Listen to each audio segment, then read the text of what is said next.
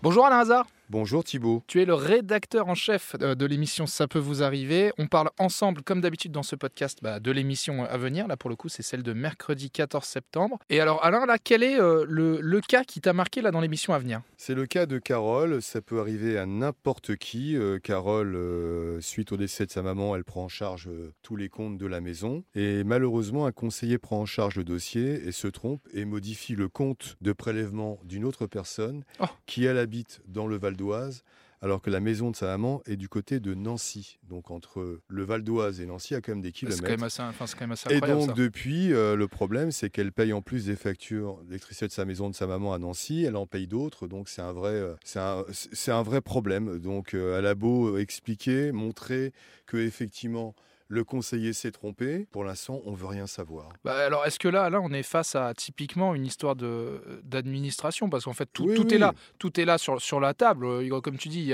en termes de distance, on est quand même à deux ans, un point A, un point B totalement différent. Elle le démontre tout simplement. Le conseiller s'est trompé, mais depuis, on est devant la lenteur de l'administration. C'est toujours la même chose. Qui dit oh, c'est en cours, c'est en cours, sauf que le, pendant ce temps-là, effectivement, elle a une complication. Oui, et puis bon, là, on peut quand même espérer qu'avec l'émission, euh, ça peut vous arriver, vu qu'on est devant une, certaine aberration totale, ce soit enfin débloqué ce cas. Oui, quand on est devant une aberration administrative, en général, l'administration reconnaît sa faute et accélère les choses. Et je pense effectivement qu'on aura des bonnes nouvelles très rapidement pour Carole. Bon, on croise les doigts. Merci Alain Hazard et rendez-vous bah, comme d'habitude 9h sur RTL.